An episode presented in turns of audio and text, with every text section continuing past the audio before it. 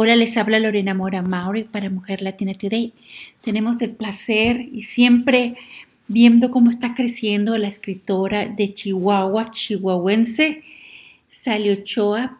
Sally, para contarnos, porque la vez pasada siempre que nos cuentas triunfos, triunfos, triunfos, y ahora nos quiere actualizar sobre lo último que está haciendo. Bienvenida a Mujer Latina Today. Hola Lorena, ¿cómo estás? Un gusto saludarte siempre y un gusto pues compartir contigo y con eh, todos tus eh, lectores, los lectores de Mujer Latina Today, eh, pues las cosas que estamos haciendo, en que estamos trabajando hoy día y, como dices, pues ¿cómo, cómo van esos avances. Sí, la vez pasada que te entrevistamos estuviste en Alemania, estuviste creo que en el Centroamérica, estuviste viajando mucho pero este, hoy tienes unas buenas noticias, felicitaciones por el premio que ganaste, eh, que recibiste la noticia ayer, ¿cierto? Sí, apenas ayer eh, me informaron sobre este premio. Es un premio por un trabajo que, que publiqué en el periódico, un, reportaje eh, respecto al uso de la energía solar y cómo este, este pues esta energía renovable puede cambiar la vida. En el caso específico aquí de nuestro estado, de las comunidades indígenas, que bueno, ellos eh, no tienen acceso a, la energía eléctrica tradicional que, conocemos. Y, bueno, pues está haciendo una labor bien importante eh, en estas comunidades con las energías renovables y pues bueno, se está llevando la energía solar para allá y les abre todo un mundo de posibilidades. Te que soy, soy una apasionada de las comunidades indígenas. Me gusta mucho eh, ir allá, eh, hablar con ellas, involucrarme, sobre todo con las mujeres, conocer la problemática de las mujeres indígenas. Eh, pues no sé, tener ahí como una relación cercana con ellas y, bueno, aprender sobre todo de ellas porque tienen tantas cosas que decir y tantas cosas que enseñarnos que de pronto dices tú, bueno, mm, discriminamos mucho y, pues no hay motivo para eso, ¿no? Entonces, eh, la verdad es que me encanta, me encanta. A mí me encanta porque tú siempre escribes sobre nosotras las mujeres, pero también tienes una buenísima noticia sobre un nuevo libro, Sobrevivientes. Eh, lo voy a presentar el próximo 8 de febrero aquí en Chihuahua y espero pronto poder hacerlo en otros eh, espacios de México, pero ya lo presenté el pasado octubre en Lima, en Perú, eh, en un festival internacional ahí de escritores que, me invitaron y bueno, sobreviviente, digamos que vio la luz en Perú. Entonces ya, ya tenemos ahí ese antecedente y este próximo 8 de febrero, bueno, pues estaremos platicando eh, con nuestros amigos, lectores de aquí de Chihuahua. Háblanos un poco sobre Sobreviviente, y luego nos habla dónde lo podemos comprar. Bueno, Sobreviviente, aquí, aquí lo tengo, aquí por aquí. Esta es, eh, este es el libro ya en físico, es el, eh, uno de los ejemplares eh, listos ya para, para, el próximo 8 de febrero. Y bueno, Sobreviviente habla o aborda esta mm, temática fuerte o esta problemática fuerte que tenemos aquí en, en, el estado y yo creo que en muchos, en muchos sitios de México y quizá también de América Latina, por lo que me ha tocado ver en en los países que, he tenido la oportunidad de visitar, eh, bueno, la problemática o los problemas eh, son muy similares en, muchas, eh, en muchos temas. Hemos hablado contigo de migrantes, hemos hablado de, de, problemas que afectan directamente a las mujeres, de violencia, cosas así. Entonces, sí, entonces te digo, cuando, cuando he tenido la oportunidad de viajar a otras partes, eh, a otros países, me, he dado cuenta que, somos muy similares eh, los países de, Latinoamérica, entonces eh, la problemática es también muy parecida. En el caso de sobreviviente, bueno, pues hablamos de estos niños y jóvenes que están en edad productiva y que están siendo captados por organizaciones criminales para llevarlos a los trabajos eh, forzados. Que Como la esclavitud, el, el, Es una forma de esclavitud moderna, claro, reconocida por las eh, organizaciones derechos humanistas. Entonces hay una problemática fuerte en ese sentido y de eso se trata Sobreviviente, eh, que nace a partir de, de un sobreviviente, valga la redundancia, de un jovencito que un día, eh, pues trabajando, lo detectamos y él había logrado escapar de, uno, de un campo de producción de enervantes. Entonces lo tenían ahí, le habían prometido ciertas cosas, eh, un salario digno, le habían prometido, bueno, tener hasta prestaciones incluso. Claro que todo era un engaño, entonces, como a él se llevaron a otras 60 eh, personas y, bueno, resulta que todo lo que le prometieron no fue cierto y cuando estuvo allá, pues fue eh, muy difícil. Entonces, a partir de, conocer su historia es que empieza a, crearse o, digamos, a, cocinarse este, este libro que ahora, bueno, pues espero compartir con ustedes. ¡Wow! No puedo esperar verlo. ¿Lo, ¿Dónde lo podemos comprar? En librerías, yo espero que ya. Eh, ¿Qué se puede comprar en las librerías mexicanas, posteriormente en Amazon, ¿se podrá encontrar o no? Sí, seguramente sí. ¿Qué aprendiste tú? Porque esto ya es de un joven, generalmente habla sobre la mujer, ¿no? Ya la perspectiva de un joven fue para ti diferente. Y esto es un joven que con sueños y, y ¿qué aprendiste de él, lo más importante? Bueno, pues eh, sí fue de pronto un cambio, como dices, eh, complicado, porque finalmente yo venía como trabajando temas de mujeres. Sin embargo, si, si nos remontamos al libro de Lágrimas de Barro, ya había trabajado también algo con, con, los jóvenes, historias con jóvenes y con adultos. Y en este caso de, de esta historia, ¿qué aprendí? Bueno, pues yo creo que que nunca se debe perder eh, la esperanza, porque este jovencito, ¿Qué eh, tenía? cuando lo conocí, 16 años tenía. Y te estoy hablando que lo conocí en 2013, 2014, por ahí. Entonces, eh, era un jovencito de 16 años que un año antes de la fecha en que yo lo, lo, encontré, fue que lo habían captado para llevárselo a, a estos campos. Le dijeron que que, se lo, que iba a la pizca de tomate, a los campos de siembra de tomate. Eh, y bueno, pues resulta que no era cierto, ¿no? Sin embargo, bueno, él eh, eh, pasa una serie de, de, cosas, de dificultades y, lo, que, lo que concluyo o lo que concluí en ese momento es que Martín, se llama Martín, nunca perdió las ganas de volver a, a, ver a su familia, nunca perdió la fe en sí mismo eh, y, la esperanza de, volver a, su tierra. Entonces sufrió una serie de situaciones eh, muy complicadas, desde dormir en los, en los surcos, de, donde siembran las cebollas a, la intemperie, eh, tomando agua mm, de los canales de riego, expuesto a los plaguicidas, a los animales, no sé, una serie de cosas, ¿no? Y finalmente, para regresar a, su tierra, necesitaba 800 pesos mexicanos para comprar un boleto de autobús. Y se tardó eh, meses en poder reunirlos, eh, en poder reunir esos 800 pesos. Y solo con eso eh, se vino, viajó cientos de kilómetros desde Sonora hasta Chihuahua. Y bueno, cuando llega a Chihuahua ya no traía nada no traía un solo peso en la bolsa ni para comprarse nada de, alimento. Entonces, eh, cuando lo, eh, lo, encuentro, él iba caminando por la, a un costado de la carretera y con rumbo a la sierra de Chihuahua.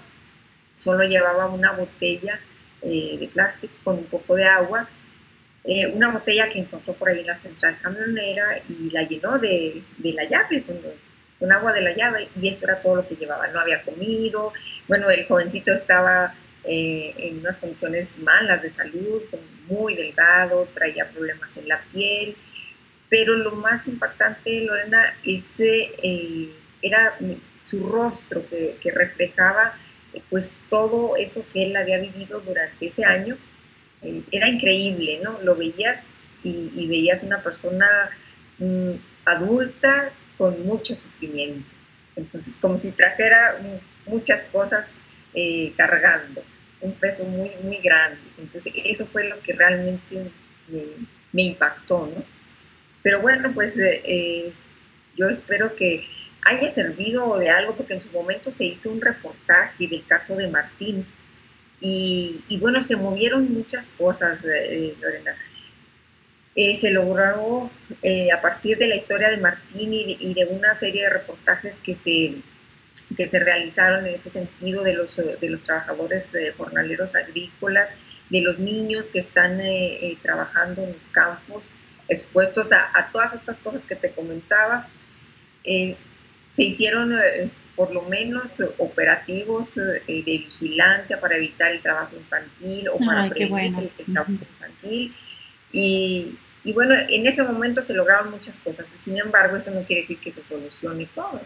Eh, obviamente no se trata de, que se haga un operativo un día o durante una temporada, ¿no? Pues tiene que ser permanente y tiene que haber es un trabajo de concientización muy grande, ¿no? También, eh, no nada más entre eh, la, sociedad en su conjunto, sino eh, particularmente las instituciones que se encargan de, ver las condiciones en las que están los niños en materia de salud, en materia de alimentación, educación, vivienda y sobre todo en cuestiones laborales.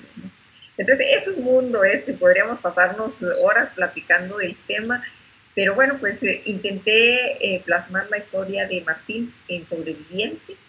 Y esa pues, historia de Martín la llevaste a Perú y Ecuador. ¿Y qué, qué, qué fue el impacto? ¿Qué, ¿Qué, qué, fue la reacción?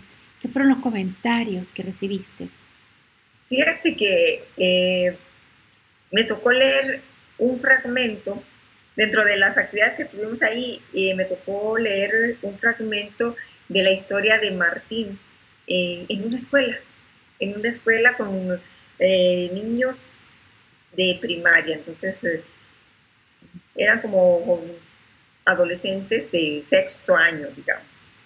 Entonces, eh, cuando les estuve leyendo la parte en la que Martín logra escapar, fue muy bonito ver cómo los niños pues eh, estamos hablando de niños entre 11 y 12 años, se quedaron eh, eh, impactados y, y, bueno, pues logré captar la, atención de, de, estos jovencitos wow. porque resulta muy interesante cómo Martín logra escapar de, de estos delincuentes que lo tienen en una cárcel sin rejas, porque finalmente está en un campo al aire libre, si tú quieres, pero sabe de alguna manera, pues que no puede irse. Entonces, eh, esa fue la reacción que más me gustó a la hora de presentar Sobreviviente, la de los niños.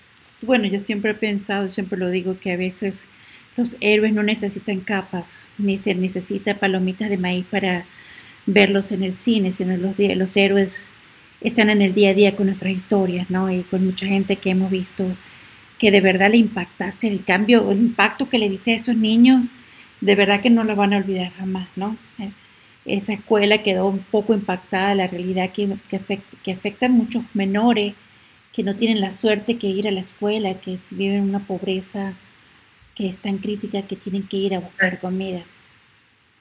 Esa es la realidad. Eh, yo creo que, eh, como dices, los héroes no, no necesitan tener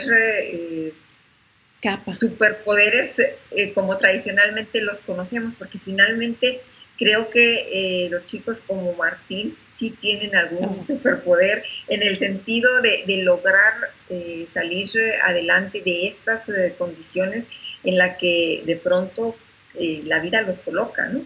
Y, si tienen esa capacidad, pues de, luchar por, por, lo que quieren, de ir adelante, de lo que te decía ah, en un principio, de no perder la fe, de mantener siempre la esperanza por bueno, una pues, palabra que yo... quieren llegar, creo que, sí se convierten de alguna manera en, superhéroes. Sí, yo una de las cosas que yo he aprendido mucho a utilizar es la palabra resiliencia, que nosotros no lo usamos mucho porque es un término que lo usan los psicólogos, ¿no?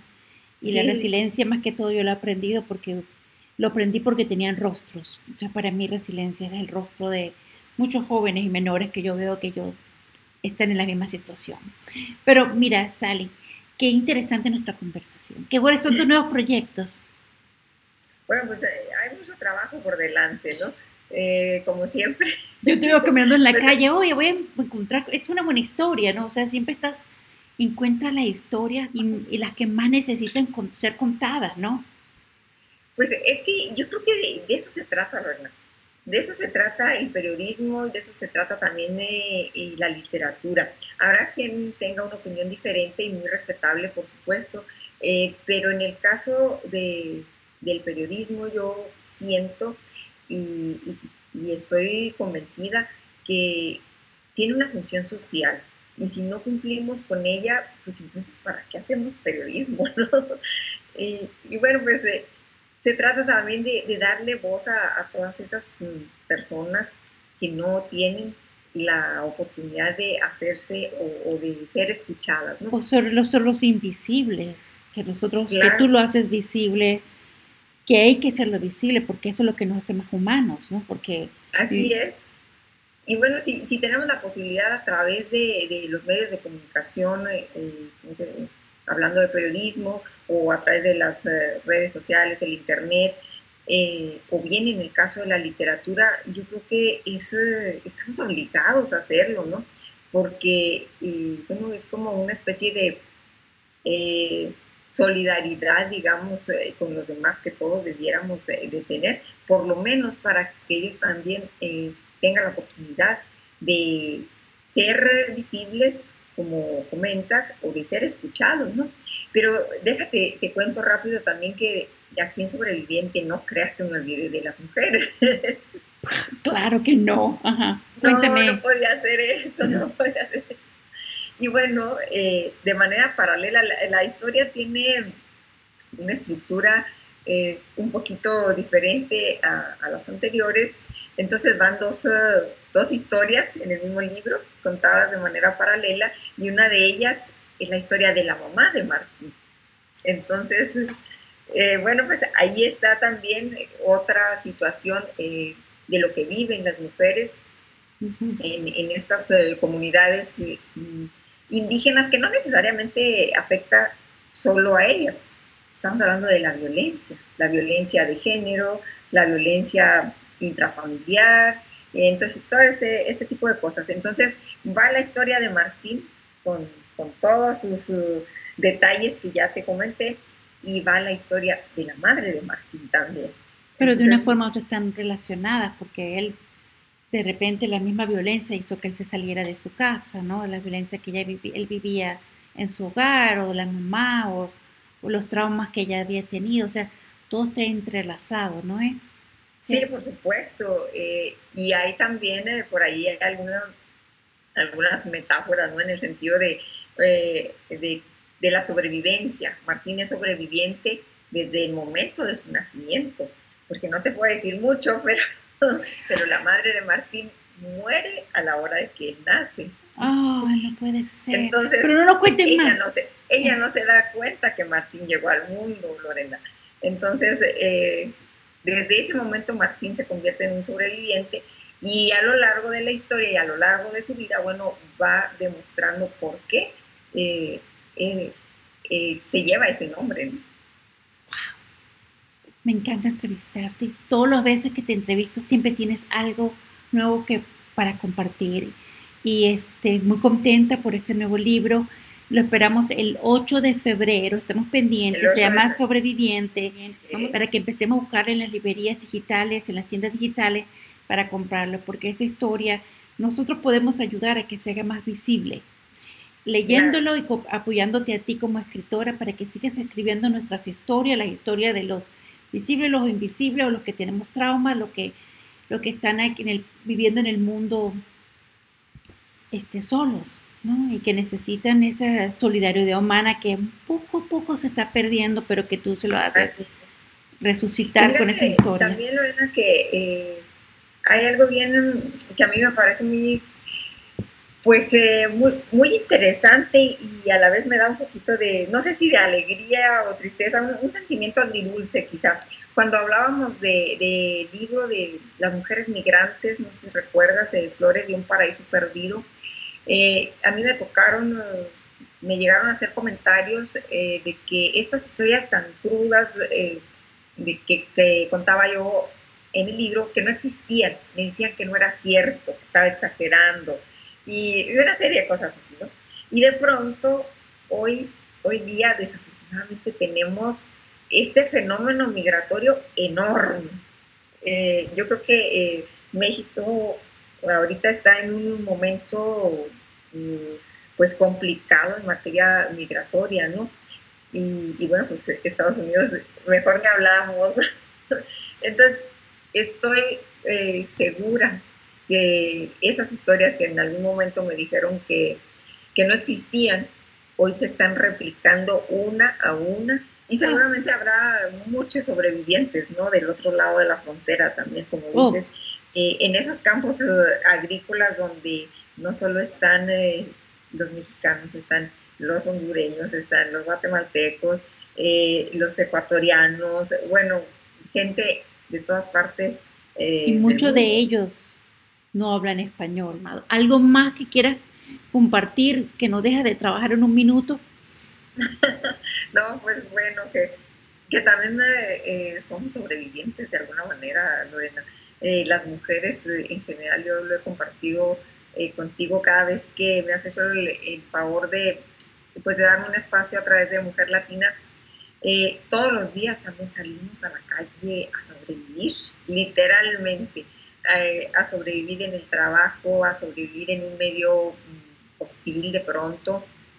Y, y bueno, tenemos a veces que trabajar o no a veces, casi siempre, ¿no? Trabajar el doble o el triple para poder eh, demostrar y para poder lograr que se nos... Eh, que se nos reconozca lo que estamos haciendo, ¿no? Bueno, muchísimas gracias. Este, te deseo todo lo mejor y estamos aquí, aquí siempre la orden, ¿ok? Sí, muchísimas gracias, como siempre. Y bueno, pues aquí estamos también eh, a la orden. muchísimas gracias. Gracias.